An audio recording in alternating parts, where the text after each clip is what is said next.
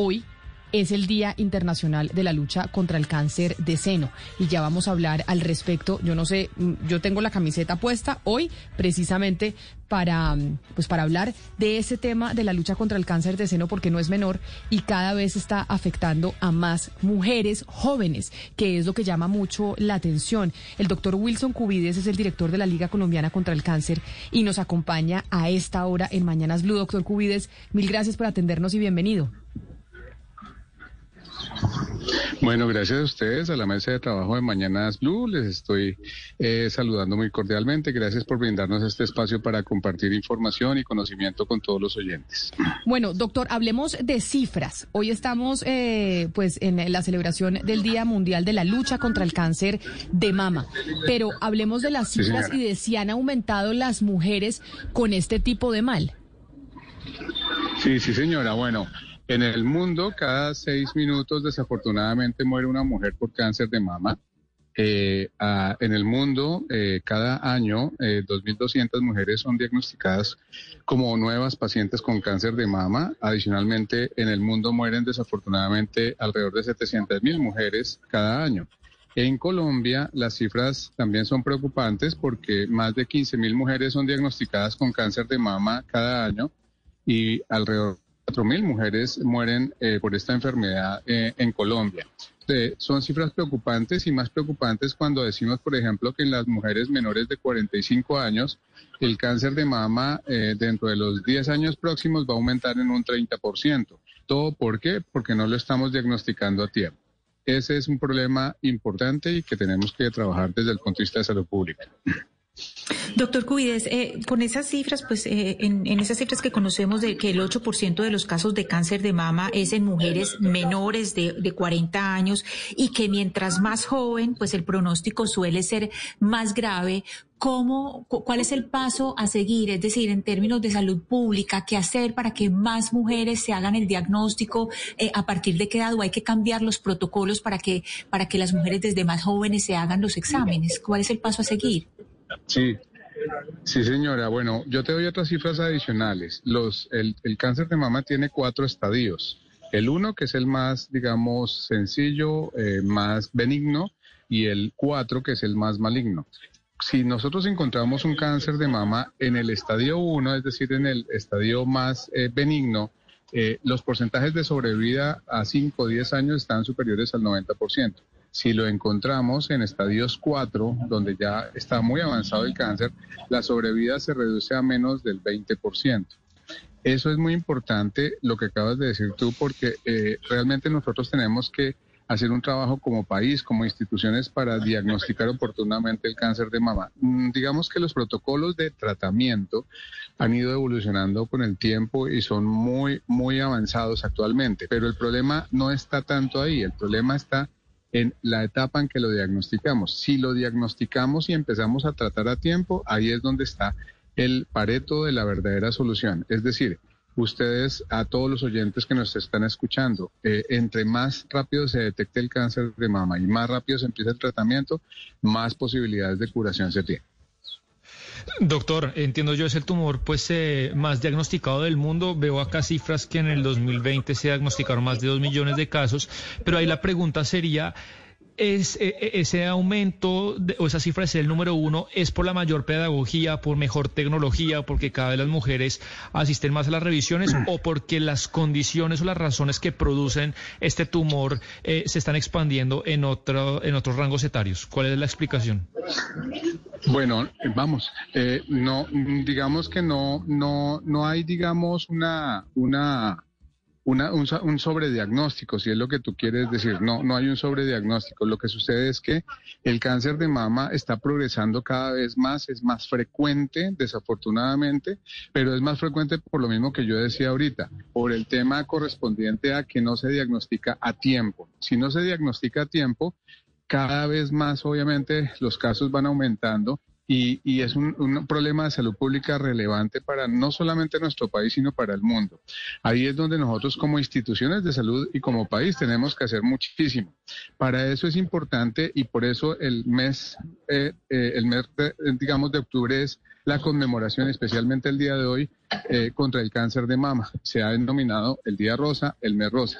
Eh, Colombia por la detección temprana eh, del cáncer de mama es un trabajo que se ha hecho para, como campaña de la Liga Colombiana contra el Cáncer y nuestros aliados, eh, para detectar oportunamente y sobre todo crear conciencia en las mujeres y en la sociedad para detectar tempranamente el cáncer de mama. Hay tres pasos que salvan vidas. El primero es hacerse la autoexploración el segundo es ir al chequeo médico anualmente. Y el tercero es hacerse la mamografía. Es importante que estas cifras no solamente se enfoquen a, las mujeres. El cáncer de mama también se presenta en hombres con una menor frecuencia, pero también se presenta. Entonces, en ese orden hay que hacer e insistir muchísimo sobre estos tres pasos que salvan vidas. Pero y ahí quiero sumarle uno y corríjame usted, doctor Cubides, si se podría sumar ese paso para salvar vidas y evitar el cáncer eh, de mama en más mujeres y es el examen genético, porque entiendo que usted puede hacerse un examen genético para saber si tiene el gen o no del cáncer de mama e inmediatamente empezar a tomar correctivos si en ese examen genético usted encuentra que tiene el gen. Sí, señora, es correcto. Bueno, la medicina ha avanzado muchísimo, la genética es muy determinante actualmente, incluso hemos ya, estamos aterrizando en el mundo en, lo que se denomina la medicina individualizada. Incluso antes de que cualquier síntoma se presentase, nosotros podemos hacernos los exámenes genéticos para cualquier tipo de cáncer que ya tienen identificados los, los genes eh, que son, digamos, causantes o, o inciden en la presencia del cáncer en un futuro de una persona. En el caso del cáncer de mama hay unos genes que son marcadores para ello y que se puede hacer una, un, un, estudio genético para saber si la persona tiene predisposición para tener este cáncer de mama. Ahora, la otra cosa es que la, la, la genómica ha avanzado mucho, todo lo que tiene que ver con genética, porque incluso ya se puede eh, identificar y se ha avanzado mucho en, en, otra ciencia que se llama la farmacogenómica. No solamente en detectar el cáncer de mama eh, desde el punto de vista genético, sino también determinar con unas probabilidades estadísticas bastante altas qué tipo de tratamiento le puede servir más a una, a una paciente.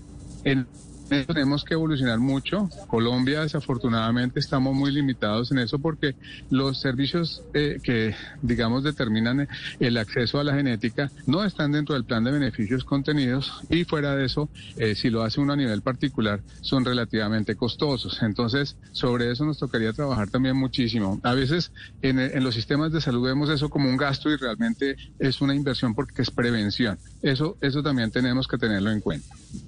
Doctor Cuides, ¿y en los hombres cómo se detecta el, cáncer de mama? ¿Qué tipo de exámenes existen? Bueno, muy bien. No, en hombres y mujeres es exactamente lo mismo. Uh, básicamente lo que tenemos nosotros que hacer en la autoexploración, que es el primer paso para salvar vidas, es aprendernos a conocernos, sincronizarnos con nuestro cuerpo, eh, revisar obviamente eh, nuestra apariencia física de los senos enfrente del espejo, ver si la forma, el tamaño son como normalmente han venido siendo o tienen alguna alteración. A la palpación, si hay alguna zona dura, alguna masa, algún cambio en la textura, en la, en la consistencia del seno, tanto en hombres como en mujeres. Lo mismo que en la axila. En la medida que notemos que hay un cambio que no va de acuerdo a la normalidad de lo que normalmente nosotros como individuos, como personas somos, viene el segundo paso para salvar vidas, que es ir al chequeo médico. El médico es el que le dice, bueno, lo que usted me está mostrando puede ser maligno o puede ser benigno, y ese médico nos orienta. Y ahí viene el tercer paso para salvar vidas, y es que ya el médico considerará si se hace o no la mamografía. Y en la mamografía hay que decir que es el examen más sensible, más específico para detectar cáncer de mama, incluso tan pequeñitos que muchas veces ni se palpan, ni lo palpa uno ni lo palpa el médico. Por esa razón, en las mujeres de más de 50 años está recomendada la eh, mamografía cada dos años de manera obligatoria en las mujeres menores de 50 años, según la indicación médica. Doctor Cubides, eh, cada año la lucha contra el cáncer tiene una consigna y pues el cáncer de seno no es ajeno a esa consigna. Este año la consigna es cerrar la brecha del cuidado. En ese sentido yo le, yo le quisiera preguntar si podemos decir que en Colombia hay alguna brecha social en atención al cáncer de mama o hay una atención universal. Podemos decir que las mujeres de los estratos bajos están tan bien protegidas como las que estamos las mujeres de estratos más altos. Bueno, eso que acabas de decir tú eres, es muy importante. Nosotros desafortunadamente eh, en una campaña que estamos haciendo durante este año y el año pasado nos hemos encontrado con que desafortunadamente las, las brechas son grandes. Eh, en las mujeres de altos estratos, la mayor parte viven en las grandes ciudades donde el acceso a, los exámenes y a los médicos es mucho más fácil, pero en el caso de las personas de comunidades de indígenas, personas con algún tipo de problema social o de marginación social, eh, personas desplazadas por la violencia, también personas que han sufrido de pronto algún tipo de, problema, eh, digamos, de, maltrato social, intrafamiliar. Hemos ido a esas familias y resulta que eh, no hemos tenido desafortunadamente y no hemos encontrado, no hemos encontrado, digamos, como el eco en, el, en lo que corresponde al acceso a los servicios. en la campaña que hemos hecho, nosotros hemos ido a, comunidades donde nunca les han llegado eh, ni las entidades de aseguramiento ni los prestadores a ofrecerles y a prestarles ese servicio. Por ejemplo, en una comunidad en Baracatío donde fuimos en, en el municipio de Tierra Alta, Córdoba, eh, eh, pudimos ver en la vereda Manantiales, que queda como ahora y media hora y 40 minutos de Montería y a su vez como a una hora más o menos del, municipio de Tierra Alta, indígenas que nunca en su vida se habían hecho mamografías. Y en esa población tan pequeña, encontramos el 10% de las mujeres tenían algún tipo de hallazgo en el examen por parte del médico y en las mamografías encontramos también hallazgos positivos. Entonces, ¿qué pasa? Que nosotros en nuestro país le estamos dando acceso, más bien esperamos a que las personas vayan a nuestras instituciones a consultar. Lo que debemos cambiar es el chip.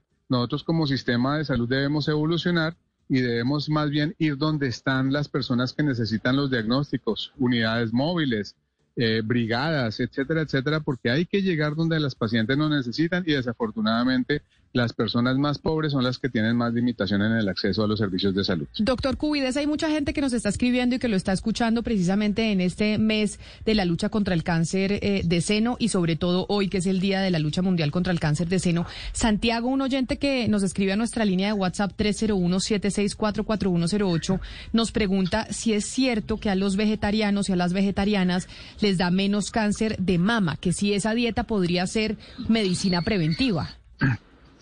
Bueno, no hay estudios conclusivos que digan que eh, a los vegetarianos el riesgo se les reduce, pero lo que sí puede decir es decirse es que hay factores a nivel eh, general eh, tanto de riesgo como de protección. Los factores de, riesgo son, por ejemplo, las, las mujeres que han tenido la menarquia muy temprano, menores de 11 años, las mujeres que han tenido una maternidad muy tardía, es decir, después de los 40 años, las mujeres con sobrepeso, con obesidad, tienen mayor riesgo.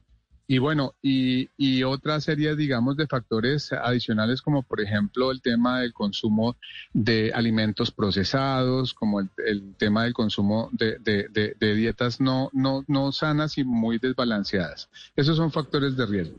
Factores de protección, obviamente todo lo que incluye disminución de consumo de, alimentos procesados, pero también de, de otros elementos que conducen a mayor riesgo de tener no solamente cáncer de mama, sino cualquier tipo de cáncer. Hablo del tabaco, por ejemplo, y hablo del alcohol. Esos son, eh, digamos, factores eh, de protección que uno tiene que eh, tener en cuenta para disminuir el consumo de tabaco, ojalá no tenerlo, disminuir el consumo de, alcohol, ojalá no tenerlo, que también ayuda, más obviamente una vida llena de actividad física y de una dieta sana. Eso es lo que podemos decir respecto a factores de riesgo y factores de protección. Doctor Cubides, le tengo dos preguntas cortas de dos oyentes. Un oyente pregunta que si a los hombres también se les hace mamografía. Eh, esa es una. Y la otra pregunta es si la lactancia protege del cáncer de seno, que ese no sé si es un mito, pues me dice el oyente que no sabe si es un mito o es realidad. Bueno, perfecto. Esa última pregunta me encanta porque también se me olvidaba decirlo y gracias por recordar al oyente. Eh, está demostrado también con algunos estudios que asocian el hecho de que la lactancia materna brinda mayor protección para eh, no tener eh, cáncer de mama o disminuir el riesgo de tener cáncer de mama. En cuanto a los hombres, básicamente los, los exámenes que hay que hacerle a los hombres son los mismos. el autoexamen, la autoexploración es muy importante para los hombres. El acudir al médico también es importante. También hay unas situaciones donde se les debe hacer algún tipo de ecografía o mamografía también, e incluso también las biopsias. Es decir, en general el, diagnóstico eh, y el manejo que se le da a los pacientes hombres con cáncer de mama es muy parecido al de las mujeres. Pues es el doctor Wilson Cubides, director de la Liga Colombiana de Lucha contra el Cáncer. Doctor Cubides, muchas gracias por atendernos, sobre todo para seguir generando conciencia sobre la importancia del, del autoexamen, de ir al médico una vez al año, de hacerse la mamografía después de los 40 años, de tener buenos hábitos de vida y, ¿por qué no?, mirar si uno tiene la posibilidad de hacerse el examen genético para conocer si tiene el gen o no del cáncer de mama. Mil gracias por atendernos. No, muchas gracias a ustedes por este espacio. La verdad es que queremos generar conciencia en la sociedad, instituciones, personas, familias. Acuérdense, primer paso para salvar vidas, eh, la autoexploración. El segundo paso, acudir al médico cada año o en caso de que encuentren algo que no está bien, en la autoexploración. Y tercero, la mamografía. Son tres pasos para salvar las vidas. Doctor Cugides, y quizá una última pregunta antes de que se me vaya, porque tengo aquí a las oyentes preguntándole, eh, que, pues queriendo que le hagan muchas preguntas. Miriam me dice que si las mujeres que toman estrógenos tienen eh, un eh, mayor riesgo de desarrollar cáncer de mama. Bueno, gracias por la pregunta. hay estudios que han concluido que hay un riesgo un poquito mayor, porcentualmente pequeño el riesgo, mayor que las personas que no los consumen, pero sí hay una asociación pequeñita al, cáncer de mama. Y bueno, pues eh, obviamente cualquier información adicional, porque sabemos que en, nuestros medios eh, el tiempo a veces quisiera uno extenderlo, pero es limitado, pueden consultar nuestra página eh, web que es www.ligacancercolombia.com www.ligacancercolombia.org. Ahí pueden, encontrar información de esta campaña y de otras, de nuestra liga colombiana, de todas las ligas seccionales y capítulos. Y bueno, y esta, y esta campaña la hemos hecho en asocio y en alianza con la Fundación Avon para las Mujeres. Muchas gracias. Doctor Cubides, muchas gracias por habernos atendido. Feliz día. Bueno, un abrazo. Gracias a ustedes. Hasta luego.